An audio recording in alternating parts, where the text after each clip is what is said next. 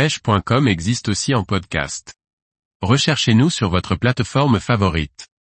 Radar Simrad Allo, des nouveaux modèles pour le large. Par François-Xavier Ricardou.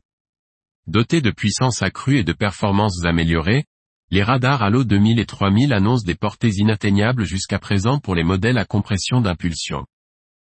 Découverte de ces nouveaux bijoux. Il y a presque dix ans, Simrad a été le premier à proposer la technologie à compression d'impulsion pour les radars. Plutôt que d'envoyer une onde unique très puissante, ces radars envoient un faisceau dont la longueur d'onde varie. En résulte une image très précise et beaucoup plus détaillée. Les très petites cibles, comme une simple bouée de mouillage par exemple, apparaissent sur l'écran. Si cette technologie est très performante à faible distance, elle avoue un peu de faiblesse quant aux longues portées. Avec ces nouveaux modèles Halo, Simrad annonce désormais que cette technologie devient accessible même pour, voir, très loin. Ainsi, le radar Halo 2000 avec une puissance de 50 watts annonce une portée maximale de 72 000 et le Halo 3000, puissance 130 watts, une portée jusqu'à 96 000.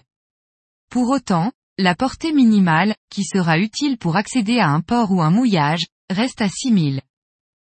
Ces radars conservent les caractéristiques de cette technologie, à savoir un démarrage à froid rapide sans période de chauffe, environ 20 secondes, une finesse d'affichage qui permet de détecter les oiseaux, et donc les chasses signes de la présence de poissons, ou encore le suivi et la surveillance des cibles avec des codes couleurs pour annoncer celles qui restent dangereuses.